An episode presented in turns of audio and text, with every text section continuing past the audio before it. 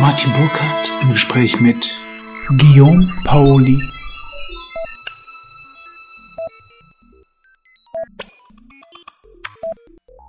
Äh, ich muss gestehen, in, unserem, äh, in unserer kleinen Korrespondenz, da war etwas, was mich wirklich, wirklich äh, amüsiert hat. Äh, das war Ihre Bemerkung, dass wir uns eventuell nicht zu sagen hätten, weil wir ja. uns zu einig seien über viele Dinge. Äh, das, das passiert mir selten, muss ich gestehen, dass, ja, ja, ja, dass mir jemand dergleichen sagt. Was ich aber natürlich, deswegen finde ich die Unterhaltung umso interessanter natürlich. Wie, wie, nebenbei, wie sind Sie auf diesen Gedanken gekommen?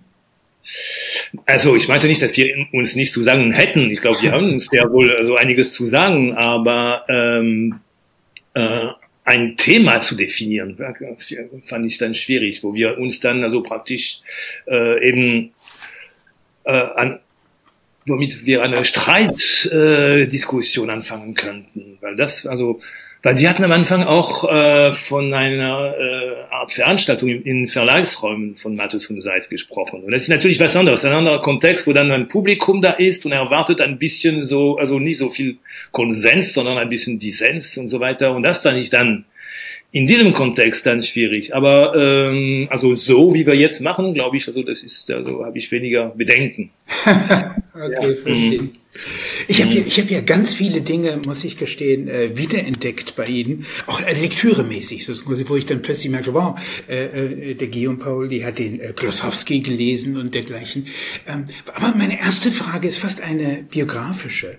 Äh, wo, wie sind Sie aufgewachsen und woher, würden Sie sagen, rührt Ihr besonderes Sensorium für die gesellschaftlichen Hohlräume? Das habe ich, das habe ich in ganz vielen Stellen bemerkt.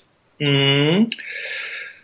Ja, das kann aber, äh, das ist schwierig, da eine knappe Antwort zu geben. Also äh, äh, auf, aufgewachsen bin ich in der Normandie und das war uns war in einer äh, ähm, kleinen Arbeiterstadt. Also ziemlich wichtig, das, weil so äh, äh in den 70er Jahren gab es auch also einiges an äh, Schulstreiks, aber auch also Arbeiterstreiks und so weiter. Und das war so praktisch diese dieses Terrain, wo äh, an dem praktisch auch viele äh, Diskussionen und Räume für Diskussionen entstanden sind, äh, außerhalb von Institutionen oder konventionellen Rahmen. Ja, äh, das war dann äh, schon wichtig.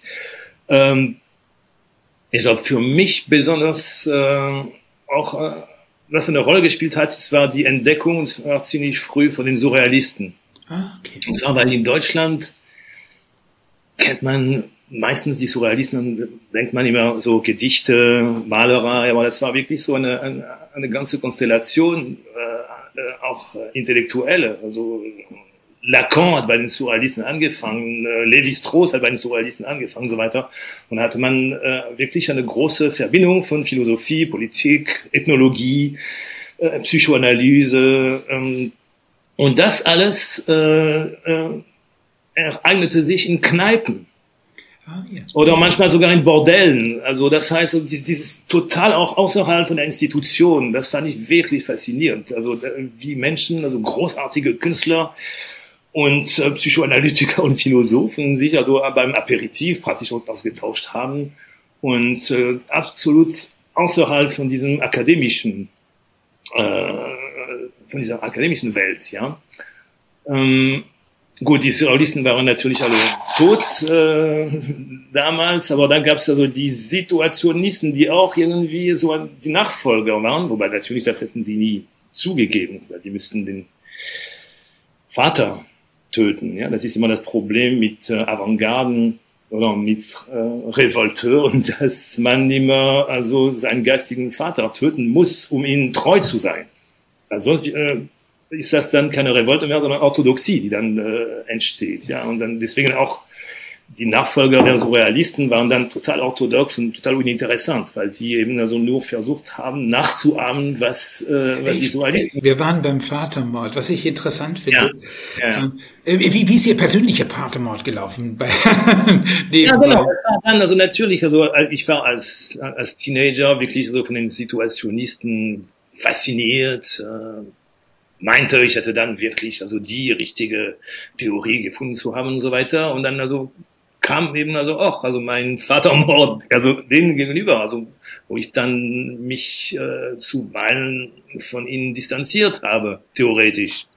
Ähm, Was war das für eine Stelle? Wo, wo, wo hat Guy Debord Sie verlassen oder Sie Guy Debord? Ähm, Na, dieser Anspruch, also dieser Anspruch, also wirklich die perfekte Theorie äh, der Gesellschaft oder der Gegenwart äh, äh herausarbeitet äh, zu haben, ähm, für mich ist ein Spektakel, Gesellschaft des Spektakels, kein Begriff, sondern eher so eine Allegorie. Und als Allegorie funktioniert es ganz gut, aber es ist kein Begriff, würde ich sagen. Ja, also das sind, äh, das fußt auf eine äh, eine Art mythische Erzählung, die, die, die ich auch schön finde. Und man braucht mythische. Ich habe nichts gegen mythische Erzählungen, wenn sie als solche anerkannt werden, oder auch nichts gegen Allegorien. Aber äh, diesen Satz, also sein Buch, also äh, fängt an mit, äh, ähm, war das alles, was unmittelbar erlebt äh, wurde, hat sich in einer Vorstellung äh, oder ist in einer Vorstellung entwicht, äh, entwichen. Ähm, und diese eben, was ist eben, was bedeutet das konkret? Also was wurde dann schon unmittelbar, das heißt ohne Vermittlung erlebt und äh, wann hat sich das und wie hat sich das in einer Vorstellung ähm, äh, äh, entfernt und was ist überhaupt Vorstellung? Weil es ist auch, also diese Polysämie in Frankreich ist noch größer. Weil Repräsentation ist natürlich auch, man sagt Repräsentation syndikal oder Politik. Das heißt nicht nur Vorstellung, sondern Vertretung. Ja, yeah. also und das ist natürlich also ganz schick, also äh, geschickt gemacht, äh, weil so kann man also die Kritik an verschiedenen Aspekten verbinden, also Politik, Kunst, äh, Gesellschaft, äh, Warengesellschaft und so weiter. Aber äh, es ist eben kein Begriff. Also das haut nicht hin äh, als Begriff. Und äh, äh, da muss man schon erstmal das erkennen. Und dann, äh, es ist einfach so, dass die Zeiten sich verändert haben, auch ziemlich stark äh, seit den ja, 60er Jahren. Und ähm, deswegen kann man nicht immer wiederholen, äh, was äh, da an Kritik geäußert wurde.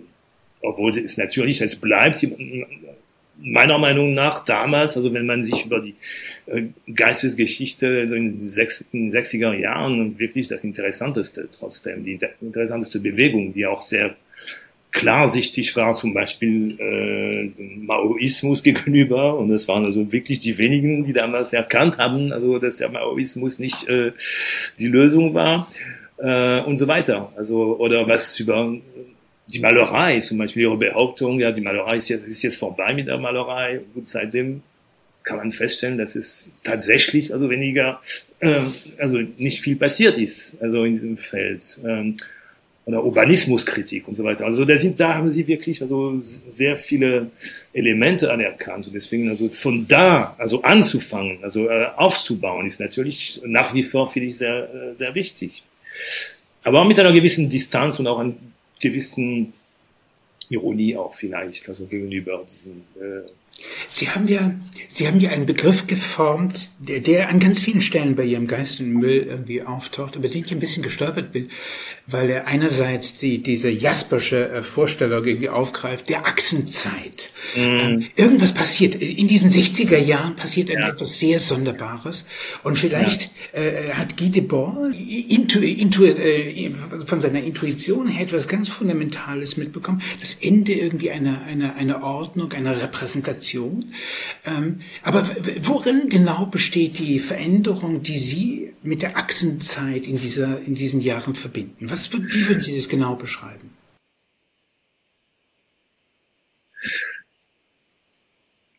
Also ich glaube, äh, kurz und knapp, das ist die Zeit, an der diesen Fortschrittsglaube völlig äh, entschwindet. Also die, die, die Situationisten waren noch sehr optimistisch, waren fortschrittsgläubig. Ja, also die haben gedacht, ja, jetzt kommt die Weltrevolution und so weiter. Und dann äh, kommt diese Zeit, als erstens, also diese, diese Perspektive der Weltrevolution so sich ja ein bisschen auflöst und dann äh, vor allem also die, diese, diese ähm, äh, Wahrnehmung äh, der Umweltzerstörung. Äh, und dass jetzt dann Grenzen, man stieß an Grenzen, egal welche, äh, unter welchen politischen äh, Konstellationen, äh, objektive Grenzen. Ähm, und, die, und das äh, natürlich äh, ist dann ganz anders. Also selbst wenn man, okay, einige, auch also die Situationisten haben sich natürlich weiterhin als Revolutionäre behauptet, und man merkt schon in, den, äh, in ihren Schriften, ähm, dass da äh, eine ganz andere Vorstellung, also fast eine konservative Vorstellung von Revolution, ist auch interessant, wo man eben äh, aufbewahren muss was sich alles auflöst. Also praktisch diese, diese Idee der, der, also die Vorstellung der Auflösung. Ähm, Das finde ich, das finde ich übrigens eine ganz interessante Bemerkung, die Sie gemacht haben. Äh, also diese Umkodierung letztlich der Revolution. Man kann es äh, selbst bei den Situationisten in ihren frühen äh, Artikulationsformen beobachten. Eine der ersten Vorlesungen, die massiv gestört wurde, erstaunlicherweise in, in Straßburg im Jahr 1965, war ein Kybernetiker. Das heißt, die, die wirklichen Feinde waren gar nicht so sehr die Klassiker, klassischen Repräsentanten, sondern es waren die Sozialingenieure der Zukunft. Also es gab ein unglaubliches Unbehagen in Richtung auf diese sich digitalisierende Gesellschaft. Und das war, das war etwas, was ich erstaunlich fand und fast durchgängig. Ich habe ja ein ganzes Buch über 1968 geschrieben, äh, das unter dem Topos äh, stand, äh, stell dir vor, es war Revolution, aber niemand war da. das Jahr 1968 ist wirklich sozusagen der Aufbruch des Ethernet, des Internets. Das Ethernet wird gebaut. Ähm, man sieht sozusagen quasi, dass das mit Bretton Woods sich das Kapital äh, entkoppelt äh, von den Kapitalen dieser Welt und dergleichen. Aber diese Revolution, diese vierfache Revolution, wie ich das genannt habe, äh, die, das, wenn man so will, die Dekapitation des Repräsentanten, also Kapital wird von den Weltfinanzmärkten äh, abgelöst, äh, das ist von den 68 überhaupt nicht wahrgenommen worden. Nee, gar nicht. Man könnte sie fast ein bisschen kulturkonservativ nennen, oder? Mhm. Mhm. Ja, wobei also niemand hat das äh, auch äh, wahrgenommen, glaube ich, damals. Also man kann dem natürlich, also es ist nur, äh, insofern kann man sich nur äh, äh, ironisch also dazu äh, verhalten, weil sie der Meinung waren, also alles wirklich durchzublicken, ja, mhm. was jetzt äh, okay. in der Welt geschieht und was die Perspektive ist und so weiter.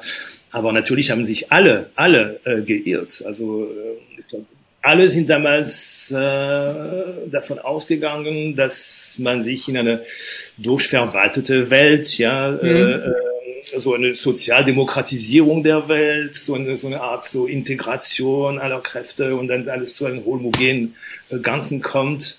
Und, äh, und das Phänomen Neoliberalismus wurde total ignoriert. Also außer Foucault, der ist der Einzige, der nee. das äh, äh, sah, aber war sofort dann fasziniert von, der, von dem, was er entdeckte, was auch äh, interessant ist. Aber, äh, aber der war, glaube ich, der Einzige. Und sonst hat keiner das äh, gesehen. Deswegen also äh, sind dann alle Ansprüche auf äh, Strategie und, äh, und äh, Zukunftstheorie und so weiter dann sind total verpufft an diesem Moment. Also äh, dann später in den 80er Jahren dass man, man wahrgenommen habe, hat, dass das äh, alles anders gelaufen ist als gedacht.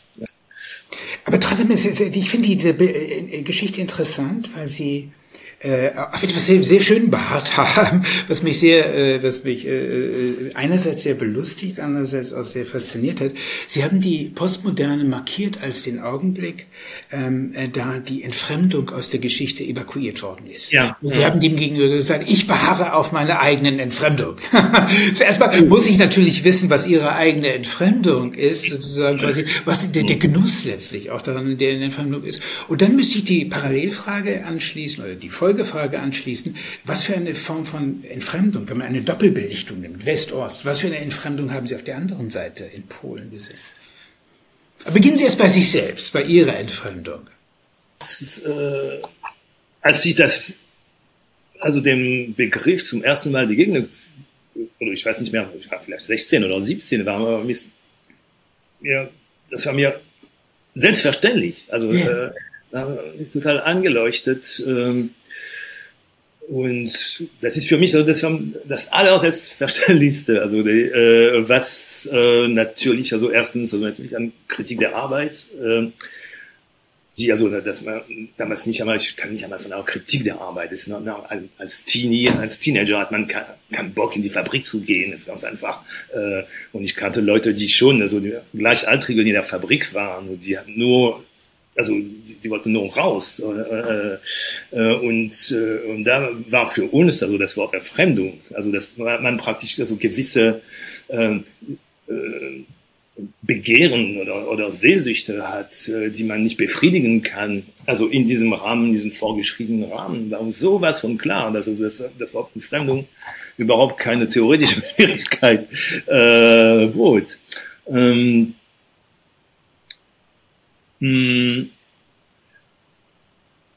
ich glaube, äh, die, äh, die Kritik an der Einfremdung, also die, die praktisch diese postmoderne, also ich mag das Wort postmodern nicht, aber äh, also der Grund, weshalb, also der Begriff Entfremdung von, äh, von den 70er Jahren äh, ab, äh, ähm, abgelehnt wurde oder kritisiert wurde, sind vielleicht Missverständnisse oder Dinge, die nicht so richtig ähm, ähm, herausgearbeitet worden sind weil ich denke, das Problem mit, mit, mit dem Begriff ist natürlich dann, äh, man geht von einer Urszene oder eine Ur, ein Urereignis ja.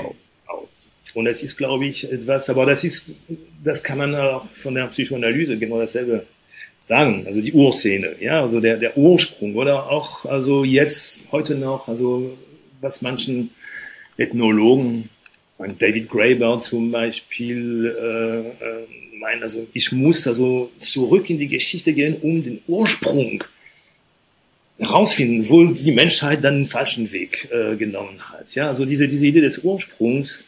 Äh, und natürlich, also wenn man von er, äh, Entfremdung redet, äh, das setzt, das scheint vorauszusetzen, dass es eine, eine wunderbare Zeit gab, als die Menschen eben nicht eine nicht das Paradies und die sind in, bei Rousseau ja, gelandet und dergleichen. Und dann plötzlich kam die Ursünde, also das ist auch eigentlich ein sehr so religiöses Bild, muss man sagen. Also die Ursünde, die Urszene, äh, das Urereignis und ähm, aber man kann die Sache auch ganz anders sehen. Also ich meine, wenn äh, man von einem Alkoholiker oder einem Drogensüchtigen, ja, äh, man kann von seiner Sucht reden oder auch von seinem Alkoholismus reden, ohne zu wissen, wann der erste Glas getrunken und wozu der erste, das erste Glas äh, getrunken wurde oder der erste Schuss äh, Heroin. Also das erste ist nicht das Problem, das zweite vielleicht schon mehr. Ähm, aber das Urereignis ist nicht so richtig, das ist nicht das Wichtigste. Das Wichtigste ist eben diese, und das ist eben in Suchtsystemen so, und also wenn man also von Kapitalismus oder Arbeit, also ist man voll, also in, in einem Suchtsystem. Ähm, äh, also das Ding mit Sucht ist, ist, ist diese Wiederholung, ja. Und, äh, und ich glaube, also mit Entfremdung ist es, äh, verhält es sich nicht anders. Es hat keinen Sinn zu suchen, äh, was der Ursprung war oder was war früher, äh, wie war früher das Leben, als, äh, äh als es keine Entfremdung gab, sondern man, man kann feststellen, dass äh, und immer wieder, also diese Prozesse immer wieder kommen. Und ich zitiere zum Beispiel im Buch äh, äh, die Anfänge des Internets, äh, als auch wieder mal, also wir haben das erlebt in den 80er Jahren, also diese große, dieses große utopische Potenzial. Dann plötzlich war da im Internet etwas möglich, was im Rest der Gesellschaft nicht möglich war. Das war also praktisch Abschaffung des Geldes, freie Kommunikation, keine Zensur und so weiter. Und man hat wirklich so auch sich ein, ein, ein Paradies vorgestellt, das auch technisch, also nicht, es war nicht nur eine Vorstellung, es waren die, die technischen Voraussetzungen waren auch da. Äh, und dann plötzlich kann eben äh, Google und äh, was nicht, Paywalls und was alles, äh, alles dann, äh, äh, was diese, diese Perspektive dann plötzlich verengt war. Und das ist auch eine Art von Entfremdung. Ja, da, da kann man das auch als Entfremdung charakterisieren, die natürlich also ko korreliert mit der Tatsache, dass wir äh, äh, Internet oder nicht Internet in einer Warengesellschaft leben. Und dann also, das natürlich, also das Internet konnte ohne Werbung nicht leben und Werbung hat die Werbung hat das ganze System dann äh, ummodelliert. Also das ist nicht freibar. Aber da hat man zum Beispiel ein, ein Beispiel von Entfremdung, das, äh, wo da also praktisch für diese, also praktisch, also was der Geschichte des, Internets angeht, kann man das sehr genau rekonstruieren, ja. Ähm, und deswegen, also glaube ich, also das ist etwas, was, äh, also auf diese Weise äh, kann man den Begriff schon retten, ohne auf eine mythische Vergangenheit zu rekurrieren, als die Zeit, äh, als alles schön war. Also es war auch nicht alles schön vor dem Internet. Ja? Also vor Bill Gates war die Welt auch nicht in Ordnung. Also äh, darum geht's nicht, sondern, sondern zu sehen, welche Potentialität sich öffnen und wie sie dann äh, äh, sich eben entfernen. Ja? Also diese, diese, die, diese graduelle oder plötzliche Entfernung von Potentialitäten. Ich habe ja äh, eine, eine, eine, äh, eine, fast eine positive Haltung zur Entfremdung. Äh, das liegt wirklich einfach daher. Ich habe über die Geschichte und die Genealogie und die Philosophie der Maschinen lange nachgedacht. Und mhm. Mechane heißt Betrug an der Natur. Ja, also im, im griechischen, altgriechischen Sinn, Betrug an der Natur. Und das bedeutet natürlich, dass eigentlich die, die ganz abendländische Kultur schon mit dieser, mit diesen ersten Maschinen, die keine materiellen Maschinen waren, sondern eher das Alphabet, Imagination, und dergleichen, äh, eigentlich aus dem Naturkontext herausgetreten sind. Und das ganz genau der, die Bedingung, die Conditio sine qua non ist, um überhaupt so etwas wie Naturphilosophie treiben zu können. Mhm. Äh, in diesem Sinne würde ich so etwas wie eine Alien Logic verfechten und würde sagen, eine bejahte, äh, äh, eine bejahte Entfremdung sozusagen. Würden, aber so weit würden sie nicht gehen, dass sie sagen, äh, dass möglicherweise die ähm, Entfremdung, vielleicht überhaupt die Conditio Humana, ist eine Gesellschaft, die sich auf äh, Betriebssysteme einlässt, wie das Alphabet, den Redewerkautomaten oder den Computer. Ja, mit dem Alphabet kann man schon, also, weil das ist vielleicht also die erste, der erste Fall, also von, die erste Entfremdungstheorie ist genau. dann äh, Sokrates, der gegen die Schrift äh, genau. spricht, genau. ja, äh, weil die Schrift antwortet nicht, wenn man ihm äh, ihr eine eine Frage stellt, ja, und dann, und dann eben dieser Verräter von Plato, die dann alles dann brav aufschreibt, was, also die, die diese, diese, diese äh, Rede gegen die Schrift auch. Was ich immer, interessant finde, wie es, also im Internet natürlich viele Verfechter des Internets, die auf ihrem Blog dann eben Anti-Internet-Texte schreiben. Also es gibt immer diese Ambivalenz. Und diese Ambivalenz, glaube ich, also gehört dazu, natürlich. Ähm, ähm, aber man muss auch nicht, ich bin immer trotzdem sehr äh, aufmerksam auf die Argumente, die dann, also, weil, äh, also die Entfremdungsgegner je, jeweils äh, vortragen. Weil man, normalerweise macht man sich lustig, ah ja, aber damals, ja, gab es immer so äh, rückständige Menschen, die äh, dagegen waren. Und ich, ich hatte mich zum Beispiel, das erwähne ich auch im Buch, dafür interessiert, wie äh, zu Gutenbergs Zeiten, wie reagiert wurde äh, auf die also Entdeckung des Buchdrucks. Ähm, war es wirklich, wurde es wirklich als eine, eine Wohltat äh, allseitig als äh, Revolution empfunden oder so, oder gab es äh, Gegenstimmen? Und es gab durchaus Gegenstimmen und das war eben interessant, äh, also welche Argumente gegen den Buchdruck, Buchdruck äh, ähm, angewandt wurden. Es ist deswegen interessant, weil es, das ist ungefähr dieselben Argumente, die gegen zum genau. Beispiel CDs. Oder so. Also erstens die Haltbarkeit.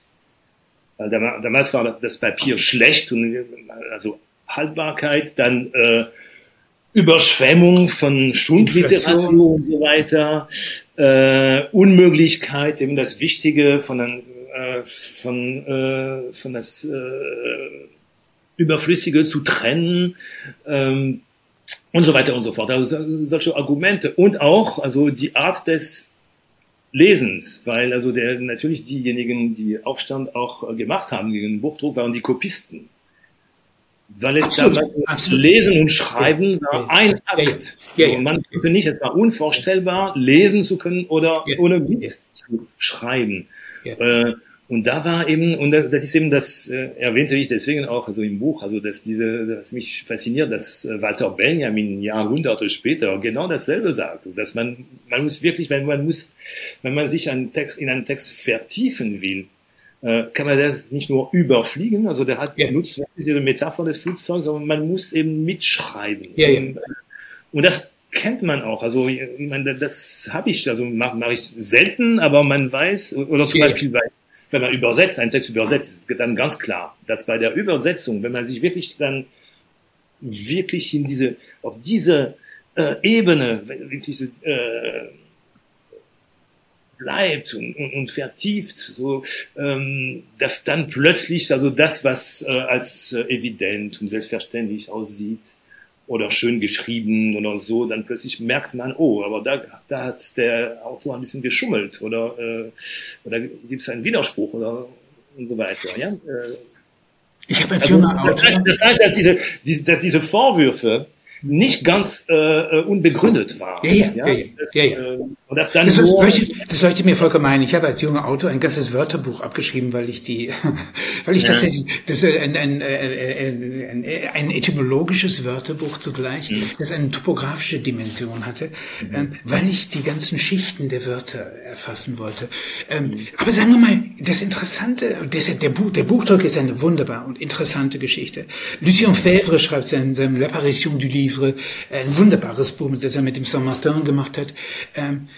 dass das 15. Jahrhundert, das ja äh, kopistenmäßig dann natürlich die Literatur des 12., 13., 14. Jahrhunderts wiederholte, vertrauter war mit dem Mittelalter als dieses mit sich selber.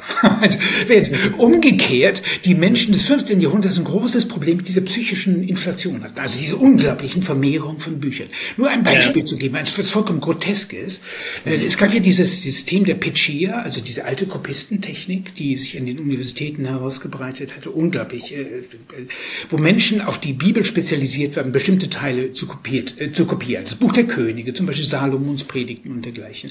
Und wenn sozusagen quasi etwas gemacht wurde, da war der jeweilige Spezialist äh, gefragt. Jetzt kommt die erste Gutenberg-Ladung sozusagen quasi in ein Kloster hinein. Und was denken Sie wohl, was machen die, was machen die Mönche?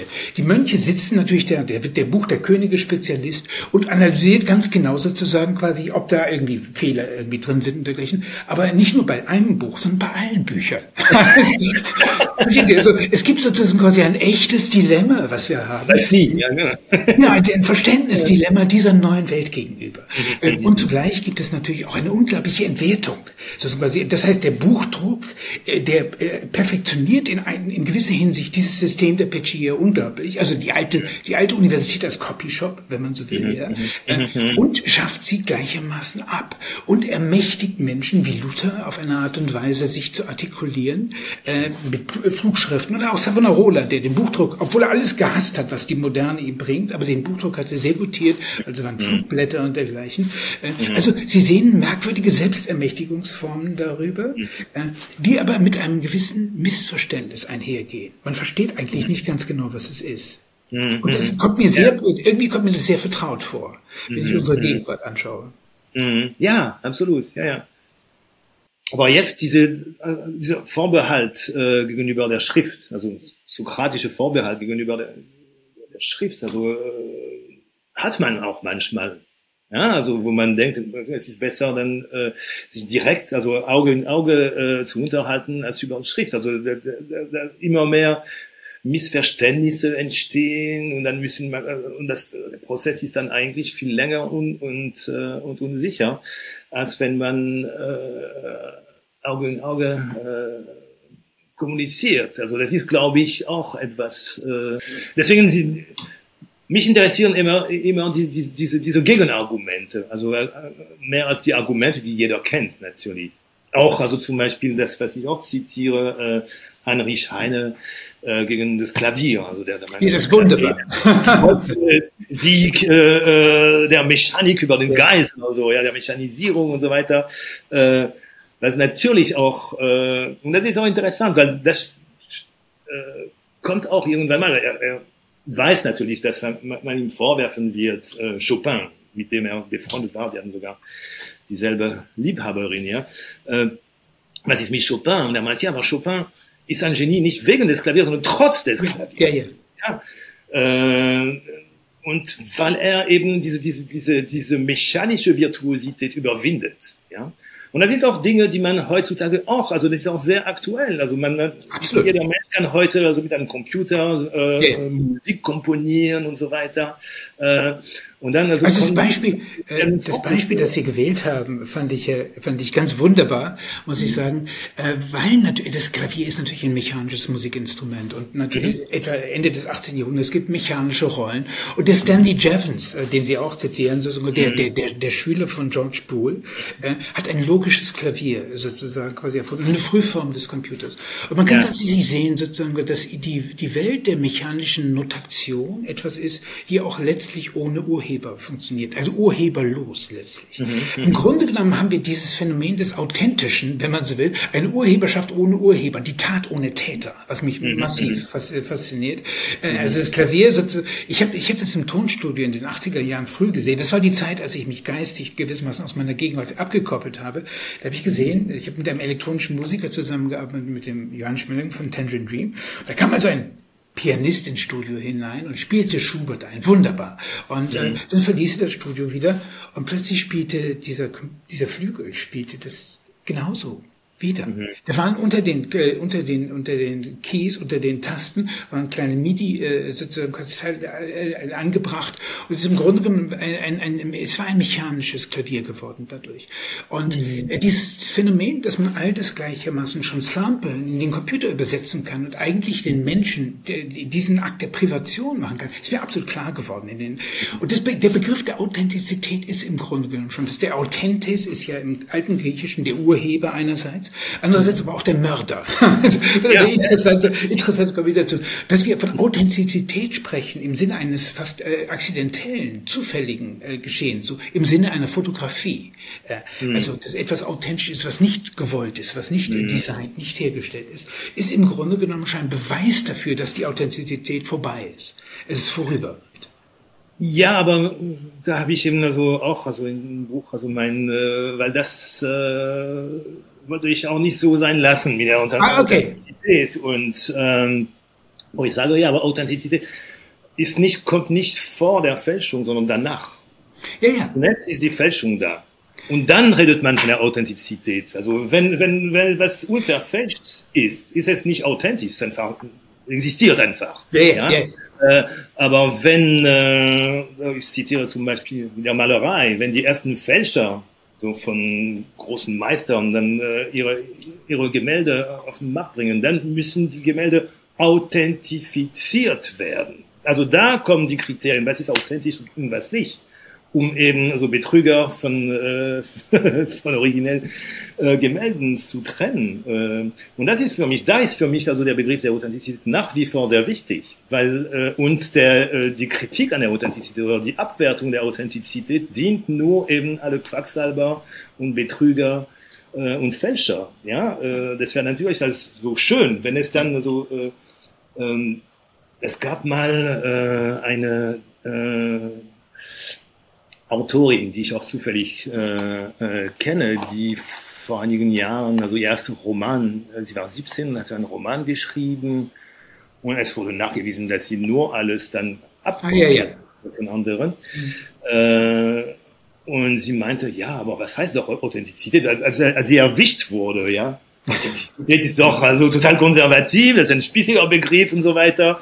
Und ja, das kann man auch machen, ja. Äh, und deswegen finde ich, also ich beharre auf diese, äh, den Begriff nach wie vor. Aber wie gesagt, nicht als Romantisierung des Authentischen. Es ist genauso wie vorhin mit Guy Debord und sein äh, alles, was unmittelbar erlebt worden ist. Also vielleicht braucht man solche äh, äh, Vergleiche, aber Wohlwissen oder solche, solche Metaphern, Wohlwissen, dass es Metaphern sind.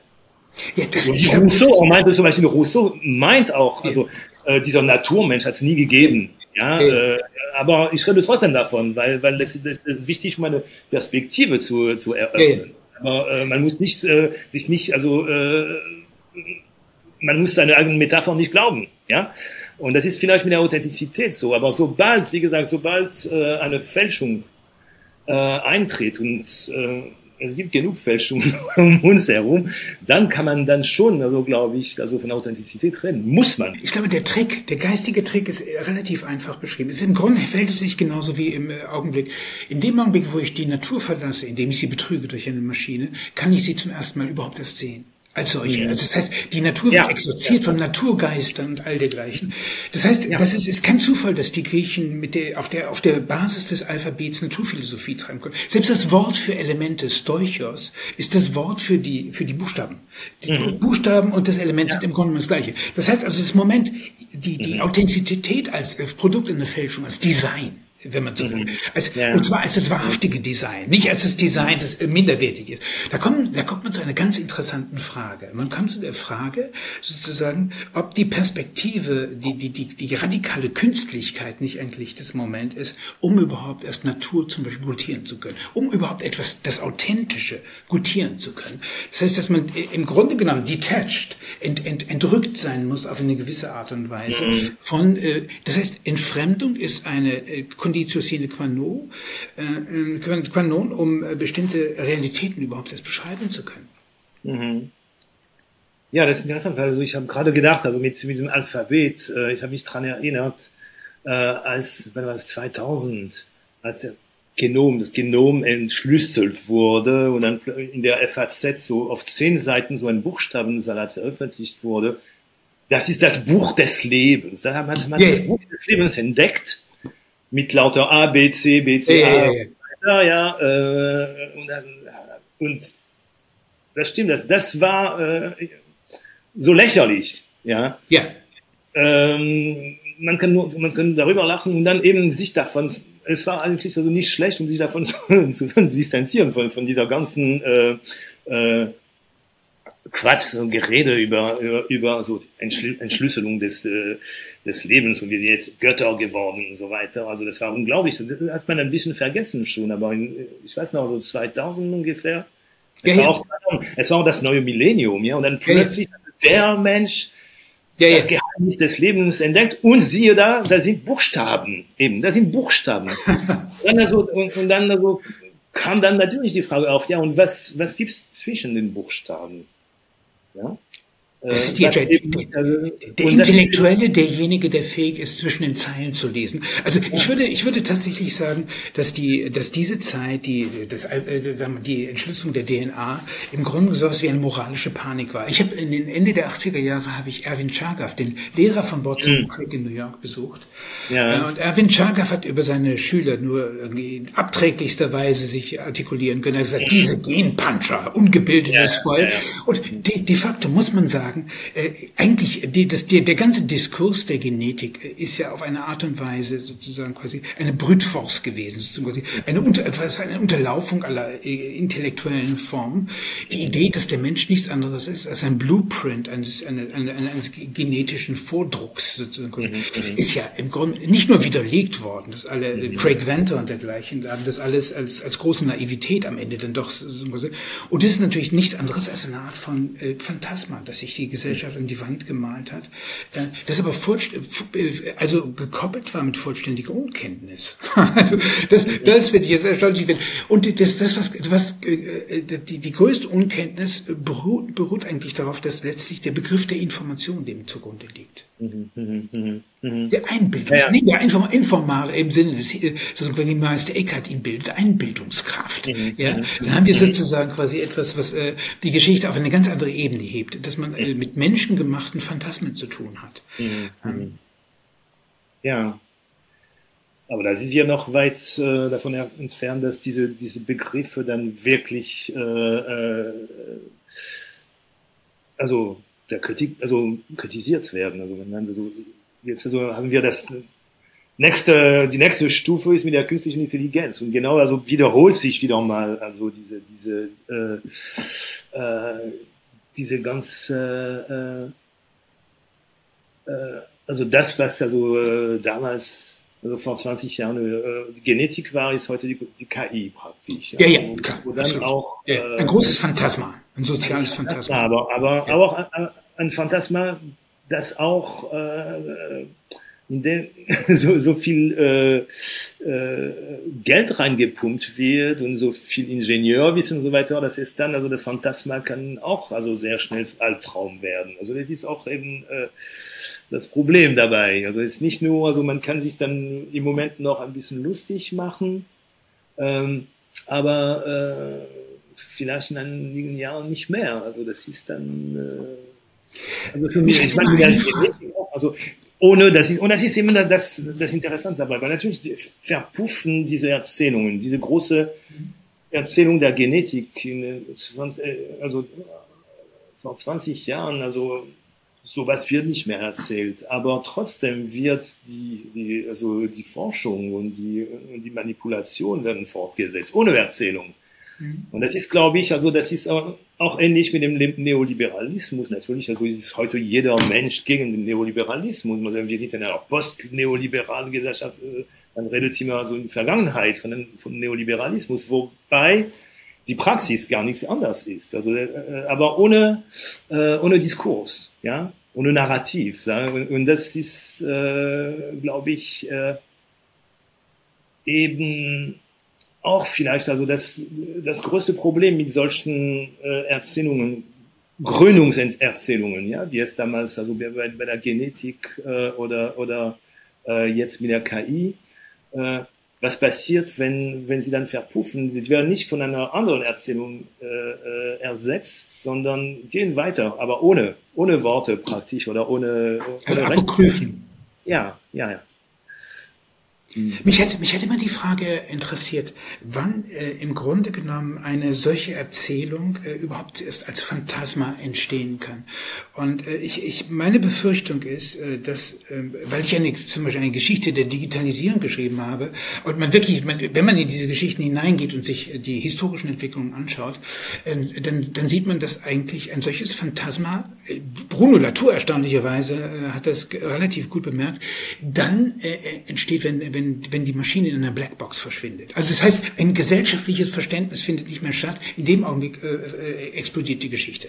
Also das heißt, die, die Unkenntnis der Sache ist die Conditio sine qua non, um an sie glauben zu können. Mhm. Äh, und das ist ein Phänomen, was, wenn, wenn man, wenn man sozusagen ja. Äh, relativ äh, zurückhaltend auf die KI schauen würde, würde man sagen, ja gut, das ist nichts anderes als der, äh, der, der, der, der, der, der Durchschnittsmensch von Ketley sozusagen. Mhm. Das ist nichts anderes als ein statistisches Mittel. Was wir in, in, in der KI entdecken, ist nichts anderes als ein magischer Spiegel unserer Mittelmäßigkeit.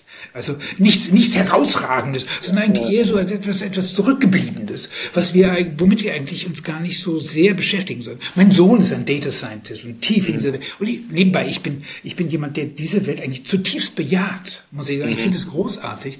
Äh, gleichwohl sehe ich, bin ich vollkommen d'accord mit Ihnen, äh, sehe ich, dass wir große Phantasmata da haben, die was fast Glaubensartikel mhm. werden äh, und sowas wie eine moralische Panik äh, erzeugen, äh, die selbst irgendwann sowas wie eine Eigendynamik annimmt. Wie dann der Neoliberalismus auch. Oder, äh, ähm, ja gut, aber es ist nicht nur die moralische Panik, sondern also wenn man bestimmte äh, Bereiche nimmt, wie zum Beispiel die Übersetzung, ist das dann wirklich problematisch. Ja? Äh, und nicht, weil äh, Übersetzer werden arbeitslos, sondern weil die Übersetzung selbst, also man kann nicht, also und davon bin ich überzeugt. Also obwohl ich selbst auch äh, äh, DeepL nutze und so weiter, ist manchmal also für für manche Texte ganz äh, ganz nützlich, aber äh, ich meine, Texten mit, äh, die ein bisschen komplexer sind oder einen literarischen, poetischen Anspruch haben, äh, die auf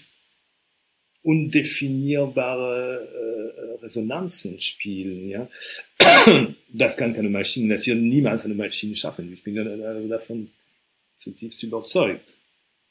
So wie äh, und, ich meine, und das ist eben, also, und das Problem ist dabei, dass wenn, wenn, wenn die meisten glauben, dass die Maschine das schafft, dann brauchen sie keine, keine andere Übersetzung. Ja? Also das heißt, dass praktisch die Übersetzung als Kunst, weil Übersetzung ist auch, also die sind auch Übersetzer, ist auch äh, als Kunst zu betrachten, wir nur dafür eine kleine Minderheit dann vielleicht noch äh, einen Sinn haben und das war's. Ja, und das ist, glaube ich, die größte Gefahr.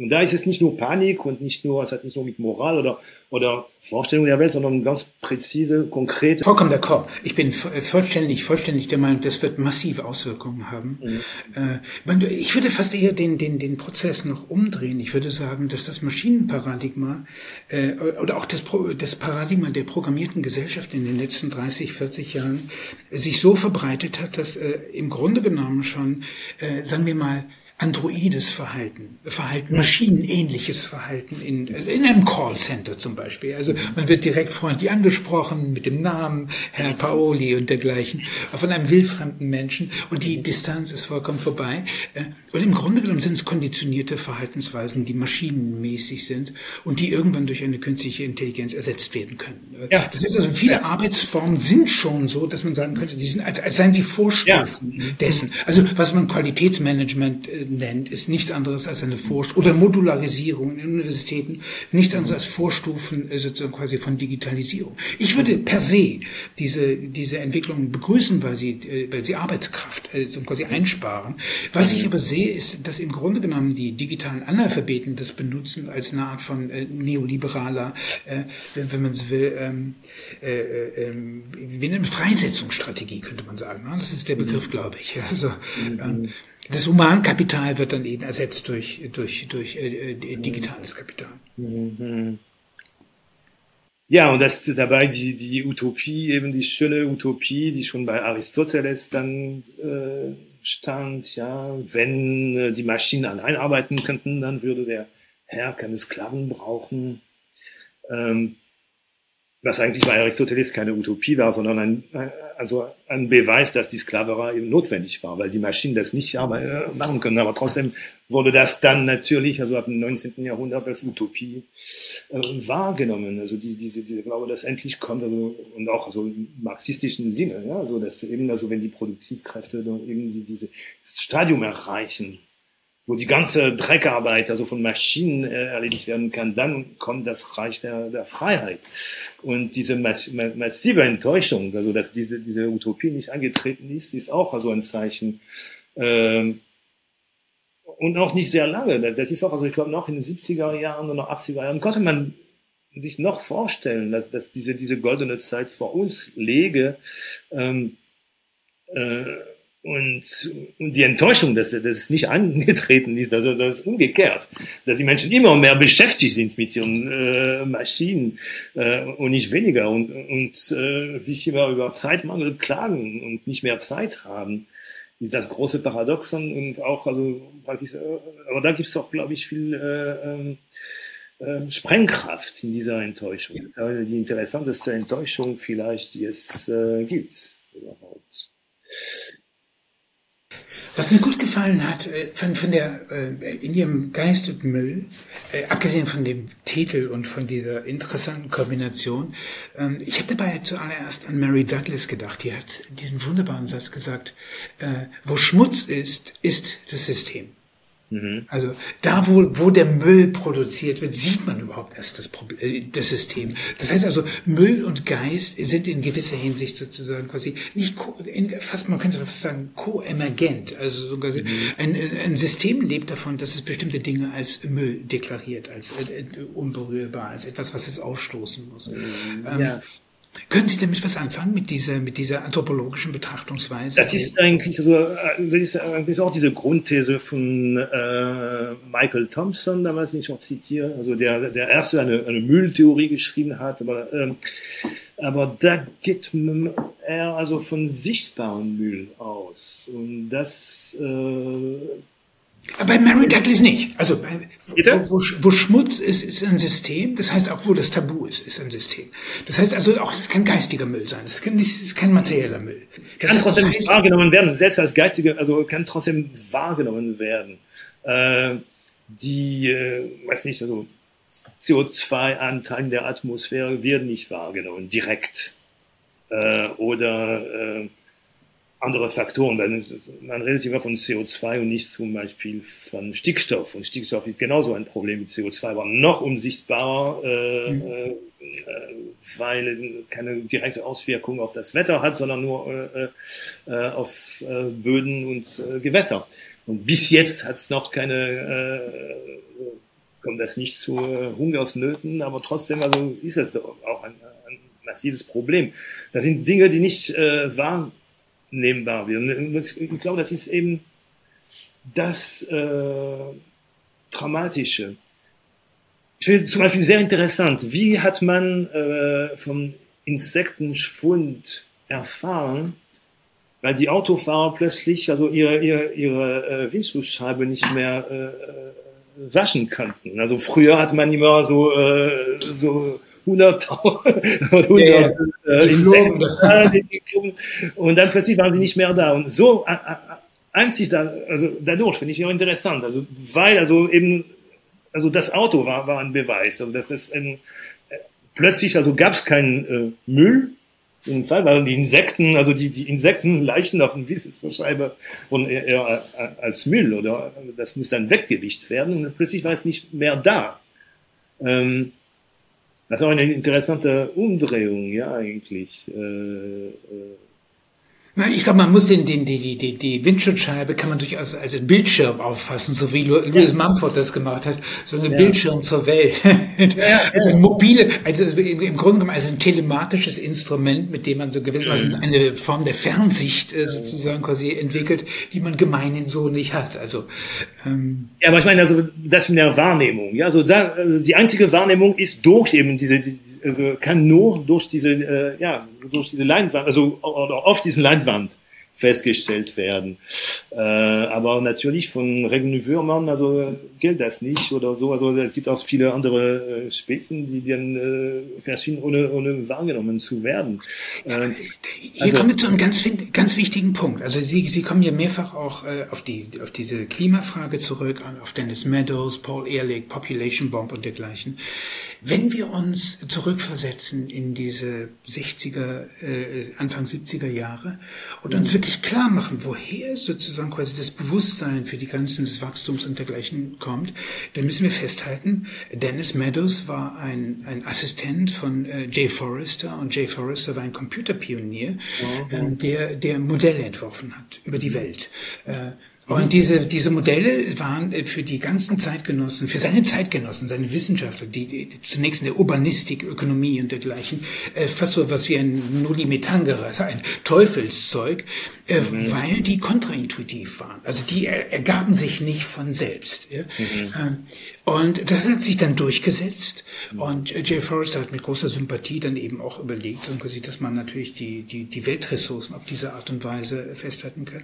Aber man könnte sagen, das, was der Club of Rome gemacht hat, ist das Symptom eines Raumes, in dem bereits die Menschen Cyborgs sind, kybernetisch augmentierte Organismen. Was die ursprüngliche Bedeutung von Cyborg ist.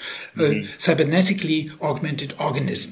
Cyborg. Mhm. Das heißt, so quasi der Cyborg entdeckt den Klimawandel. Ja, mhm. oder entdeckt sozusagen die Grenzen des Wachstums. Das heißt, er mhm. muss sich aus der Welt herausschießen wie ein Astronaut, um überhaupt erst über Weltressourcen, Globalität und dergleichen nachdenken ja. zu können. Das ist eine Geschichte, die in der Entwicklung dieser grünen Bewegung vollständig untergegangen ist. Mhm. Äh, das heißt, und nebenbei das auch die ganzen Schwächen, wir haben das in der, in der Corona-Krise, über die Sie auch sehr viel geschrieben haben, dann doch massiv gesehen. Wir sehen Selbstermächtigung über den Ausnahmezustand. Wir sehen aber das auf der Ebene der Daten äh, vollständige Aphonie und Ataraxie herrscht. Da wird nichts gemacht und nichts erhoben. Das heißt, die, die ganz, das, das ist das Phänomen, was ich unglaublich interessant finde, dass man sagen müsste, wir eigentlich führen uns all diese Krisen vor, wie das zeitgemäße Betriebssystem ist, dass es digital ist. Mhm. Auf der anderen Seite haben wir es mit digitalen Analphabeten zu tun. Mhm die sich gar nicht schämen dafür. Ja, ja. ja, also, das heißt, diese, diese Müll, äh, Müllproduktion in gewisser Hinsicht, da kennen wir fast wieder in das 15. Jahrhundert zurück, das mit dem Mittelalter mit, vertrauter ist als mit sich selbst. Müllproduktion heißt ja in gewisser Hinsicht auch eine Vergangenheit am Leben zu halten, die so nicht mehr liebbar ist. Sie kommen, äh, stellen am Ende des Buches ja auch die interessante Frage, dass man von sich, von bestimmten Dingen auch verabschieden muss. Mhm, mhm. Historisch gesehen. Ja, ähm, aber ja, ich war immer noch bei, die, bei der vorigen Bemerkung, äh, weil das war wirklich ein, ein interessanter Moment, äh, als äh, weil eben diese, diese Meadows-Bericht, äh, was wurde daran kritisiert eigentlich? Das war eben, also im Grunde genommen die Möglichkeit, äh, über Computer Vorhersagen zu treffen. Also, oder so die Treffsicherheit von Prognosen, die nur also über Computermodellen äh, entstehen. Und diese Kritik kam, und das ist eben das Interessante dabei, äh, kam eben von Menschen, die eher also wirtschaftsliberal, äh, konservativ angestellt waren.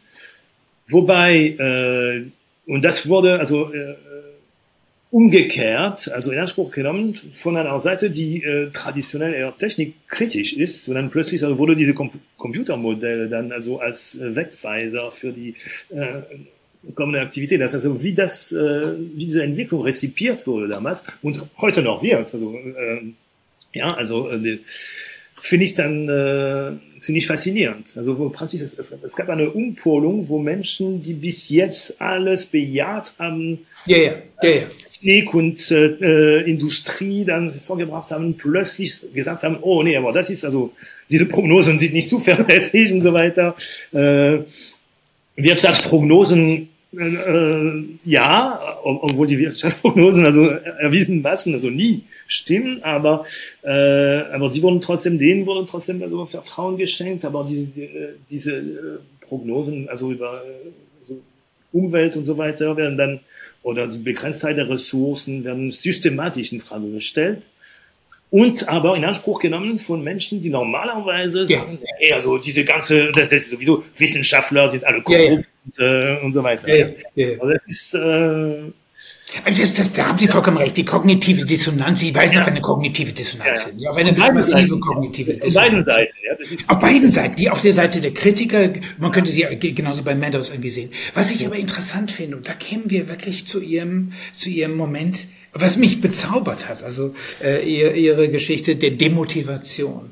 Äh, weil ich hätte eine ganz simple, eine ganz simple Frage. Können wir fast auch ein bisschen an das 15. Jahrhundert und an den Buchdruck denken?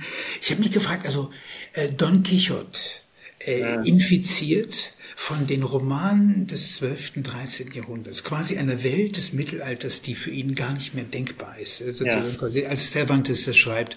Äh, und Cervantes, der ja selbst ein sehr merkwürdiges Leben hat als Zolleintreiber und dergleichen. Für sind sehr modern, sehr neuzeitlich, könnte man fast sagen. Und es hat mit dem Mittelalter so gut wie gar nichts zu tun.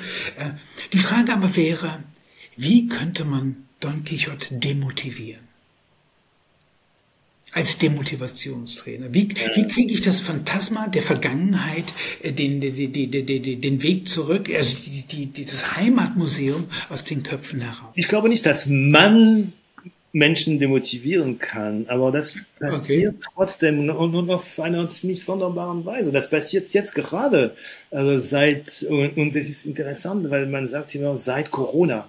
Aber was ist genau passiert? Dafür, dass viele Menschen zum Beispiel sagen, okay, ich habe keine Lust, so, so, so einen Dreckjob zu machen, äh, ich kündige. Also diese massive Kündigungswelle, die international ist.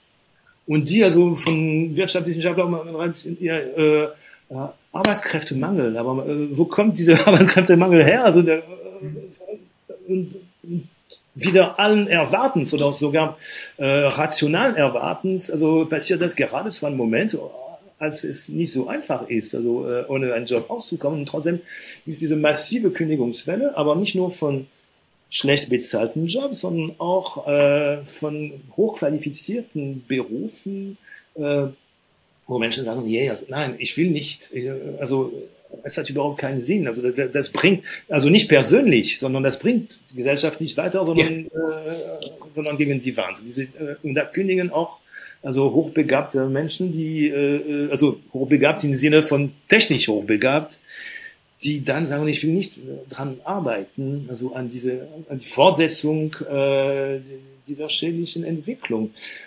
Wie das zustande kam und wieso ausgerechnet, also mit Corona, also äh, ist mir auch ein Rätsel. Also das ist so praktisch, als ob äh, es gibt auch ein, würde ich sagen, fast ein magisches äh, Moment.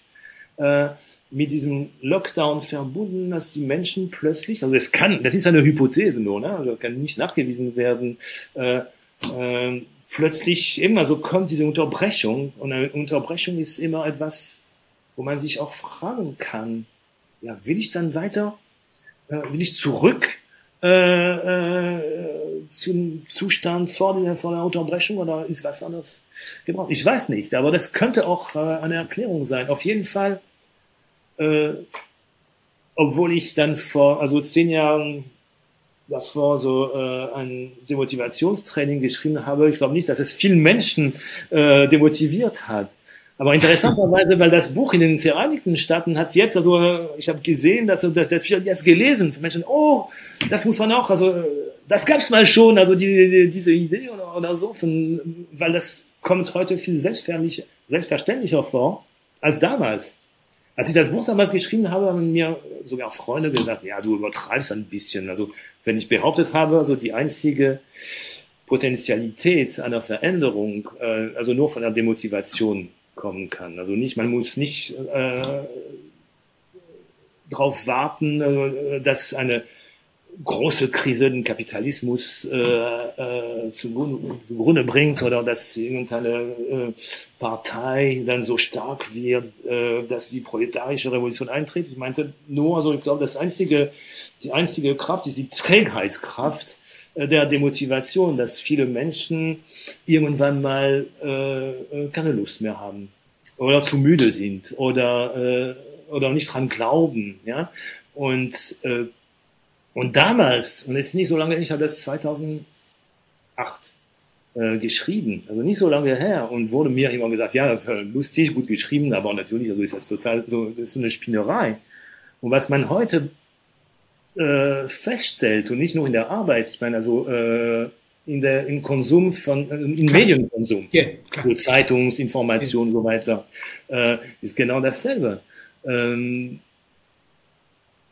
und äh, und das finde ich eben also sehr interessant und, und, vor allem diese internationale, also obwohl wirklich also natürlich keine Absprache zustande kam und, oder, und das sogar in China. Das finde ich noch interessanter in China, wo man denkt eben, also das wäre noch, äh, dass man liegen bleibt. ja, dass man liegen bleibt, ja. Äh, und das auch also mit äh, auch mit äh, Referenzen an also an chinesischen Philosophie auch. Also ja also es gab auch also es gab weil der, der derjenige der diese Kampagne in China so liegen bleiben angefangen hat ist auch durch China gepilgert und hat ein bisschen so von was von Taoismus ja von äh, Chuangzi so ein bisschen ja. Ähm, und das, und das hat wunderbar funktioniert auch, also bis jetzt, also was, was man hört, dass selbst die Partei, sich, äh, die chinesische Partei, äh, muss sich also bemühen, so Argumente zu finden, damit, äh, obwohl die Menschen tatsächlich also nicht diese Aufstiegsperspektive mehr haben, die sie noch vor zehn Jahren hatten in China, äh, dass sie trotzdem weitermachen müssen. Äh, Aber könnte man, könnte man die, könnte man die Problematik, in der, mit der wir zu tun haben, nicht äh, ganz einfach unterbrechen? So, wenn wir uns an einige Wörter erinnern, zum Beispiel das mittelalterliche Arbeit, äh, das ja. war die Mühsal der Enterbten. Ja. Die Mühsal der Enterbten. Das war, also niemand hat einen positiven Arbeitsbegriff, so quasi Arbeitsbegriff ja, ja, ja, ja, Privation. Äh, das heißt, der positive Arbeitsbegriff kommt dann über Zisterzienserklöster, entwickelt sich sozusagen quasi die Rationalität der, der Mönche, dann haben wir Buchhaltung, wir haben Arbeitsteilung. Aber auch selbst damals, das habe ich auch geschrieben, dass damals äh, also die Mönche haben nur sechs Stunden am Tag gearbeitet. Ja, ja, ja. ja. Obwohl, obwohl ja. sie so viel zu tun hatten. Also die hatten keine Maschinen und so. Und trotzdem haben sie sechs Stunden gebetet. Und das ist ja. schon eine Leistung. Das ist sechs Stunden Freizeit sozusagen. Aber die, äh, die, Entfaltung, die Entfaltung der Meritokratie ist etwas ganz, ganz Neuartiges bei, bei, bei Bernhard von Clairvaux. Ja. ja. Also die Meritokratie als Vorstellung sozusagen, dass man nicht mehr von Klasse und dergleichen Schichten mhm. naturgegeben in einem bestimmten, an einem bestimmten Ort ist, sondern dass es über Leistung geht. Ja. Mhm. Das ist etwas, was die Gesellschaft mühsam vom 12., 13., 14. Jahrhundert hat lernen müssen äh, und hat irgendwann begonnen, so quasi infiziert eben auch von solchen Maschinen wie Uhren, ja, Pünktlichkeit, Taktgefühl, all diese Sekundärtugenden zu erlernen, die als Symptome der Maschine so quasi ein, ein neues Korsett, geistiges Korsett den Menschen gegeben haben. Mhm. Es war sozusagen schon etwas, was, was äh, in gewisser Hinsicht ich benutze den Begriff des Psychotops, ja, also der, also der um eine Maschine herum äh, äh sich gruppiert. Man äh, äh, tunt sich gewissermaßen auf das Psychotop des Räderwerkautomaten ein, entspricht dem. Was wir heute haben, ist doch wahrscheinlich so etwas wie eine Krise, ganz tiefe Krise der Arbeit. Die Mühsal der Enterbten wird irgendwo sinnlos, wenn sogar der Pianist ins Studio hineingehen kann, sozusagen mhm. quasi spielt etwas ein und plötzlich nimmt das, äh, das Instrument seinen Handabdruck seinen Fingerabdruck gewissermaßen ab. Ja? Oder dieser Streik in Hollywood im Moment auch sehr interessant. Genau, ja, exakt. Genau. Das heißt, das, heißt, das, das was wir erleben, ist eine unglaubliche Krise sozusagen quasi des Sinns natürlich auch. Äh, das heißt, äh, unsere ganzen Identitäten, all das, was wir uns aufgebaut haben, basiert auf bestimmten äh, Performances, dass wir bestimmte Dinge besonders gut tun können. Die Idee des Virtuosen ist letztlich sozusagen die Emanation dessen. Aber was macht der Virtuose, wenn er in die Virtualität entlassen wird? Mhm. Verstehen Sie? Dann mhm. passiert ja ganz genau das. Dann hat er plötzlich mit der Maschine zu tun, die ihm bestimmte Dinge abnimmt. Aber die, mhm. das ist auch, das Abnehmen ist nicht nur eine Hilfe, sondern auch ein Privationsakt. Mhm. Ja. Mhm. Und das ist diese Erschütterung der Arbeitswelt, ähm, ist doch, äh, die läuft doch eigentlich seit den 80er Jahren massiv Mhm. Und ich glaube, der, der Neoliberalismus ist nichts anderes als die Ausbeutung genau dieses Phänomen. Maschinen mhm. dorthin zu holen, erst mit der Globalisierung, später dann sozusagen quasi mit unfriendly Takeovers und dergleichen. Äh, äh, letztlich sich der Ratio der Maschine zu bedienen, um die Menschen freizusetzen. Mhm. In all ihrer Ambivalenz. Freizusetzen, aber auch, ähm, also frei und nicht frei, also freizusetzen und sie auch daran zu hindern, etwas verändern zu können, weil sie nicht mehr im Prozess sind. Ja. Ich fand eben interessant, also, äh, dass, also, ähm, äh, ich, ich war auf die nicht gekommen. Ich habe in einem Buch letztens gelesen, dass die Idee, äh, also die, die, dieser äh, Übergang von äh, Kohle zu Erdöl war auch dadurch bestimmt, dass äh, in Bergwerken Arbeiter eine gewisse Kraft hatten. Die hatten also ja. viele Bergarbeiter Streiks und so weiter. Und dann mit dem Erdöl waren sehr wenig Arbeitskräfte, also damals schon, also vor, vor über 100 Jahren. Äh, das, es war nicht, eine, nicht nur der Übergang einer Energieform von einer anderen, sondern von einer Arbeitssituation von einer anderen, wo, wo praktisch auch, also diese, diese Energielieferung, also mit kaum Arbeitskräfte, äh, geleistet wurde und, äh, und deswegen auch äh, ohne die Möglichkeit, dass eben die Arbeiter äh, streiken oder, oder, oder ihre, ihre Revier übernehmen oder was weiß ich. Ja, das ist, äh, das hat auch eine Rolle gespielt. Das, das heißt also, es gab das schon immer. Es war schon immer ein Motiv auch. Also äh, nicht nur der einzige natürlich, aber es hat schon eine, immer eine Rolle gespielt seit Beginn, ja, seit Beginn der, ja, ja, absolut, absolut. Ja, ja, klar. Klar.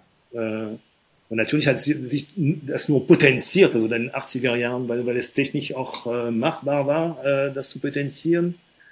Und äh, aber das war also eben also diese Entlassung in die Freiheit ist auch eine Entmachtung. Das ist also eine, eine Unmöglichkeit mehr äh, Einfluss auf diese Prozesse zu nehmen. Deswegen ist es eine, eine faule Freiheit eigentlich, äh, die da äh, passiert. Ich, ich habe den Begriff des, der Freisetzung in der ganzen Ambivalenz des Wortes. Ja, ja, ja, ja, ja. Also ja, ja. sagen wir mal, diese, äh, die, ja. es, es, es, hat natürlich auch etwas von einer Expulsion, einer Austreibung, wenn man so will, die Austreibung des Menschen aus der Arbeitswelt.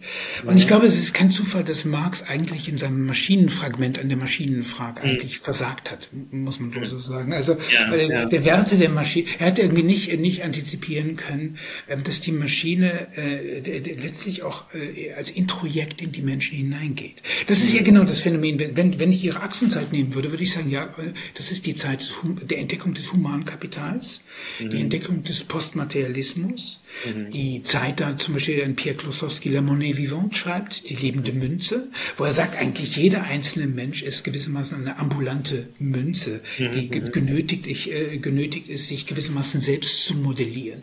Ja. Ich habe äh, eine, das hat mich sehr belustigt. Ich habe meinem amerikanischen äh, Mitstreiter, mit dem ich diesen Ex Nihilo-Blog mache, versucht, der in San Francisco lebt, also umgeben von Hightech und dergleichen, mhm. ähm, und mit dieser Welt tief vertraut ist, äh, die, die Idee der Ich-AG klar zu machen. ja, ja. Und die ja. Ich-AG ist ja schon ein bizarres, ein absolut bizarres Konstrukt, muss man sagen. Ja. Wenn man, wenn man hineingeht in dieses, in diese, diese, diese Form, eine Aktiengesellschaft müsste man sagen, was ist zunächst eine Aktiengesellschaft, eine Korporation? Die ist ja in der Christus-Ebenbildlichkeit entstanden, ne? Also wie der Fiskus im Mittelalter, äh, quia quod non capit Christus, capit Fiskus, was Christus nicht schnappt, das schnappt der Fiskus, so quasi, äh, ist eigentlich die Allgegenwart, so quasi, die auch eine, eine Instanz, die, die nichts vererbt, die so quasi unendlich ist, also eine AG im Grunde, eine Kooperation, das juristische Person, ist Christus ebenbildlich. Ja, also äh, was kein Jurist eigentlich sich richtig so. Also haben wir eine Ich-AG. Wir sagen, äh, als ich diesem Begriff begegne, bin ich bin fassungslos, als ich davon sage, ähnlich äh, die gleiche Fassungslosigkeit, die mich äh, befallen hat, neben als ich dem Begriff der Repräsentatio nachgefolgt bin. Das heißt ja im Mittelalter das Verzeichnis der geretteten Seelen im Buch des Lebens im Himmel.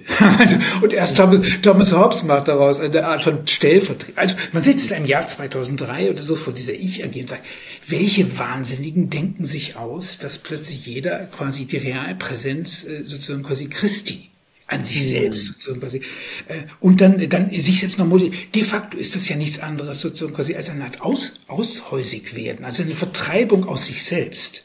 Also wenn ich mich als Aktiengesellschaft, als äh, Ja, natürlich, ja, ja, das ist, ja, ja.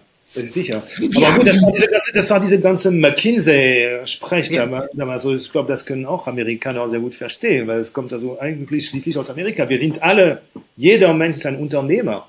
Also das ist praktisch also die, der Grundgedanke dahinter, ja. Also und äh, äh, eben, also man wurde äh, entlassen in die Selbstständigkeit, ja. Das war Selbstständigkeit, das Ideal des, der, der Selbstständigkeit, die natürlich, also in Form einer, ähm, also also ich AG ist natürlich an sich war, war total lächerlich. Also ich hatte ähm, ähm, das auch damals. Ich hatte in der, in der FAZ so, als das Wort rauskam, rauskam, hat ein Artikel, damals konnte das noch in der FAZ drucken, äh, es hieß äh, Ohne mich AG.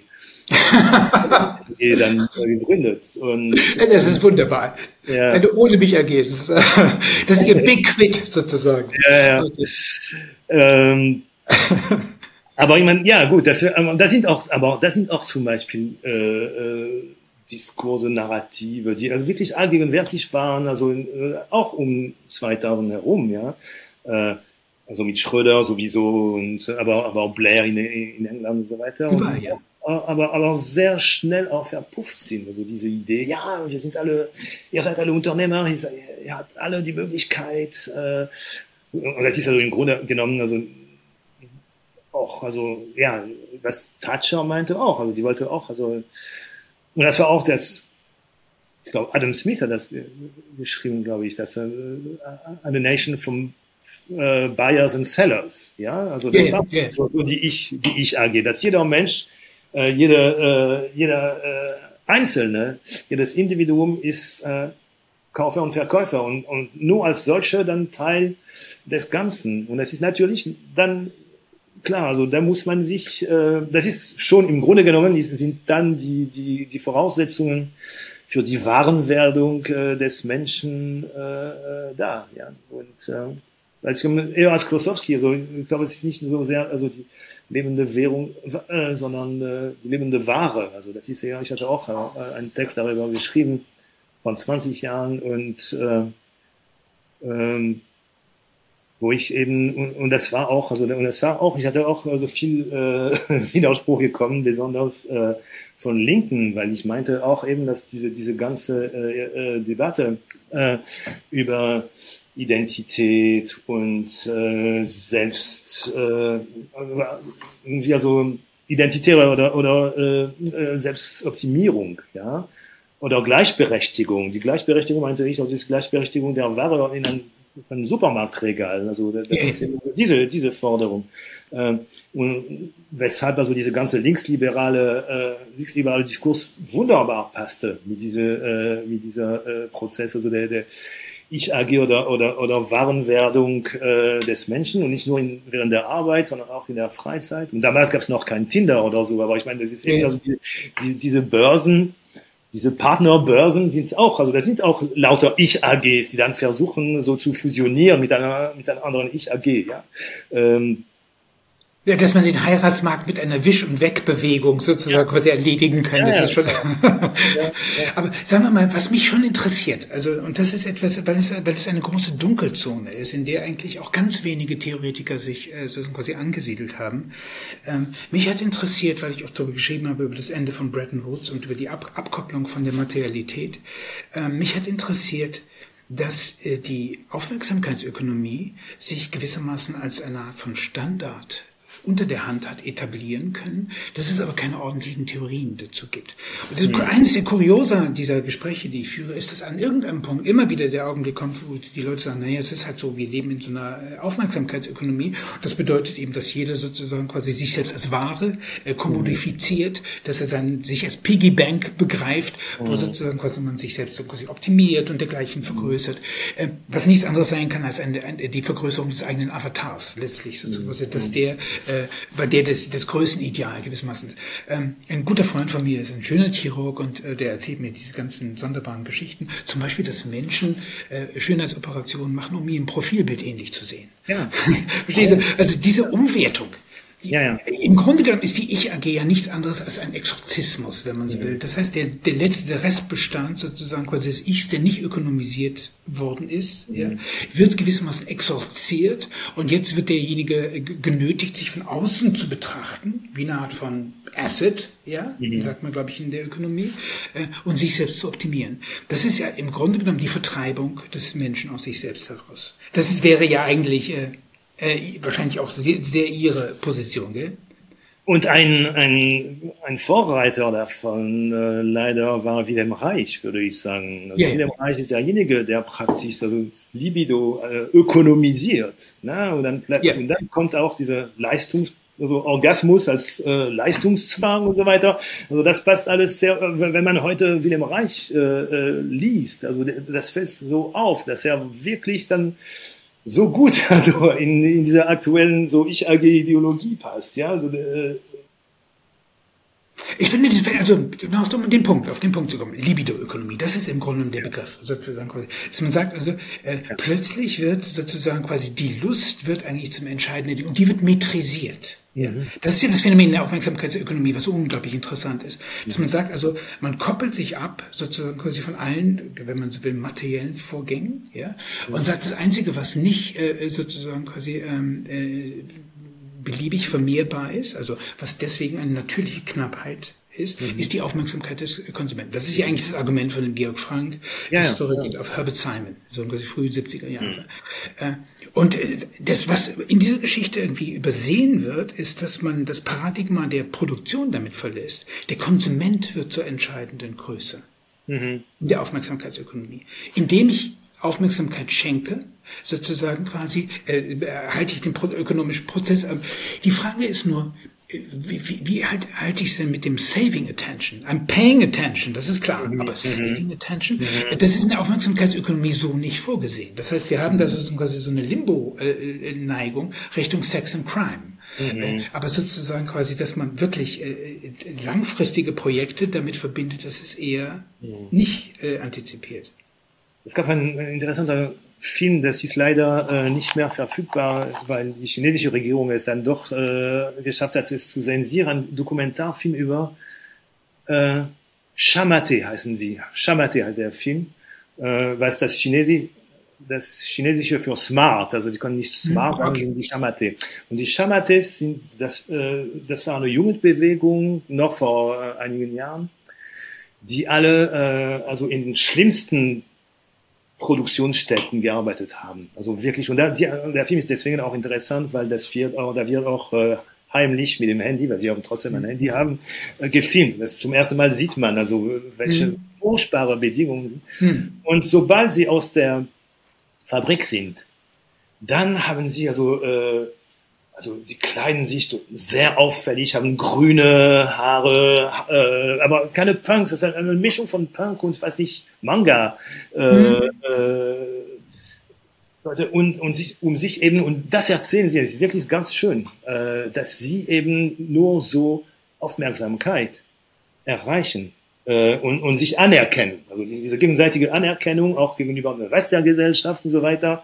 Äh, äh, und das ist, die sind dafür bereit, auch Risiken, sogar, also einige waren natürlich festgenommen worden, sind im Knast gelandet und so weiter, aber das, das war also viel wichtiger, ja, äh, umso wichtiger, dass eben also diese versteckten Produktionsstätten, ja, die wirklich versteckt, also von der Öffentlichkeit total versteckt sind, äh, mhm. äh, so, äh, also so eine, eine solche Verneinung von Individualität oder, äh, oder eben Aufmerksamkeit sind, dass sobald sie raus sind, also müssen sie unbedingt also auffallen, ja, und sich äh, äh, singularisieren, ja, aber singularisieren auch zusammen, das ist auch also Singularisierung und Anerkennung. Ähm, und das ganz spontan. Äh, keiner weiß also, wie das eigentlich kam. Äh, aber das finde ich wirklich, das war eben sehr äh, interessant, weil, weil äh, das ist etwas zum Beispiel, also ich glaube nicht, dass in Manchester im 19. Jahrhundert Ähnliches passierte. Also das ist natürlich auch, ähm, das hat auch mit Technik zu tun, weil natürlich also haben sie sich auch ständig gefilmt und fotografiert und so weiter. Äh, also da, das verändert das Selbstbild massiv. Ja, ja, ja, ja, ja. ja. ja. Ne, nehmen Sie, nehmen Sie das Lebensbild äh, oder äh, die Lebenspraxis sozusagen quasi eines Influencers, ja? eines Influencers, der, der Tag aus Tag ein damit beschäftigt ist, eigentlich sein privates also wie man in den 60ern gesagt hat, das Private ist politisch oder mhm. der, der, Körper ist politisch, das ist quasi alles nach außen. Äh, der ist ja genötigt, äh, Kameramann seiner selbst zu sein, Regisseur, Dramaturg. Eigentlich hat er ein, ein, ein, ein betreibt er ein ganzes Theater, wenn man so will. Mhm. Darüber hinaus ist er auch Betriebswirt und liest dann brav die Statistiken sozusagen quasi seines Influencer-Kanals und dergleichen. Ja, ja. Muss analysieren, woher die Ströme kommen und dergleichen. Muss begreifen sozusagen quasi, wie man Incentives sozusagen dann quasi für die, für die Audience baut, um wiederzukommen. Das heißt, diese Art, äh, sagen wir mal, der, der Ich-AG, ja, ist ja etwas ganz Bizarres, streng genommen. Also äh, die, die, die, die Aufgabe, wenn wir jetzt mal diese Aufgabe sehen, die Aufgabe wäre etwas Authentisches etwas mhm. Aufrichtiges, mhm. etwas Wahres, sozusagen quasi den Kunden zu bieten, die genau das verlangen, um ihre eigene, ihr eigenes inneres Ich füllen zu können mit mhm. einem, äh, mit einem Ideal, das ist quasi auf der anderen Seite des Bildschirms. Aber die ganzen Praktiken, die diese betreffende Person äh, äh machen, derer sie sich unter, unterwerfen muss, äh, verhindern im Grunde genommen jede Art von Unmittelbarkeit, verhindern ja. Intimität. Mhm. Es ist, es ist, im Grunde löst sich alles zur Performance aus. Das wäre eigentlich fast diese Guy Debauche, La Société du Spectacle, mhm. also, mhm. äh, Geschichte. Ist es? Ja, aber Intimität, hat Intimität wirklich noch eine, einen Stellenwert da in diesem Kontext? Ich weiß auch nicht. Also, äh, weil andererseits eben, also, weil das ist auch der Traum, auch, also wieder mal so eine Utopie der Befreiung der, äh, von der Arbeit bei vielen Jugendlichen diejenigen, die eben, also diese Influencer zuschauen, trauen, selbst äh, Influencer zu werden, weil immer so, ja, das ist besser als bei McDonalds zu arbeiten und so weiter. Also das ist äh, auch äh, eine neue Art, also von, äh, von Utopie. Ich glaube nicht, dass es lange dauern kann eigentlich. Also ich glaube, das kann sich selbst, also sehr schnell selbst äh, ähm, neutralisieren praktisch, weil äh, äh ich weiß nicht, wie viele Influencer es gibt, äh, aber das kann nicht, also das kann nicht unbegrenzt wachsen. Ne? Aber, aber natürlich, also derjenige, der das wirklich schafft, das nicht fünf Millionen Zuschauer, man ist, man ist ab 500.000, glaube ich, Influencer. Also Influ Influencer. Äh, es gibt eine Zahl, ich glaube 500.000 äh, äh, Likes oder, oder, oder Follower und dann ist man Influencer. Äh, äh, und dann natürlich kann man auch also äh, Werbung machen für bestimmte Produkte. Und ich sage mal nicht mehr Influencer. Ja, ist man Influencer, aber im Sinne von Werbeträger und nichts weiteres, ja, äh, im Grunde genommen. Ähm, aber dass das eben als ein Jenseits der Arbeit, eine Befreiung von der Arbeit, weil es ist eben, also es ist keine Arbeit mehr, es ist auch Freizeit und es ist auch eben Kommunikation und so weiter. Nee, so wie er das empfunden. Natürlich ist das furchtbar. Es ist eine furchtbare Formatierung, Selbstformatierung. Äh, äh, ist es nicht die radikalste Entfremdung, sich selbst ja, zu betrachten, ja, äh, der fortwährend betrachten zu müssen wie ein Betriebswirt? Ich, hab, ich würde, ich würde ähm, zurückgehen in die 70er, 80er Jahre, in ihre Achsenzeit nochmals, mhm. äh, und würde, würde erinnern mich an Joseph Beuys, der diesen simplen Satz gesagt hat, jeder ist ein Künstler. Und ich dachte mir, das ist eine Drohung. Ja. ja. Das, ist, das, ist, das ist, jeder muss ein Künstler sein. Das heißt, jeder wird zu einer sozialen Plastik, die modelliert, eine Skulptur, die verändert werden muss und damit eben auch äh, massentauglich gemacht. Äh, es gibt von äh, Arthur Cravan, dieser alte Dadaist, so, ich glaube 1918 schreibt er, äh, bald wird, wird man nur noch Künstler äh, auf der Straße sehen, aber es wird schwierig werden, einen Mensch zu treffen. ja. 1918, also unglaublich, so visionär. Künstler nicht überall, aber wo sind dann die Menschen? Also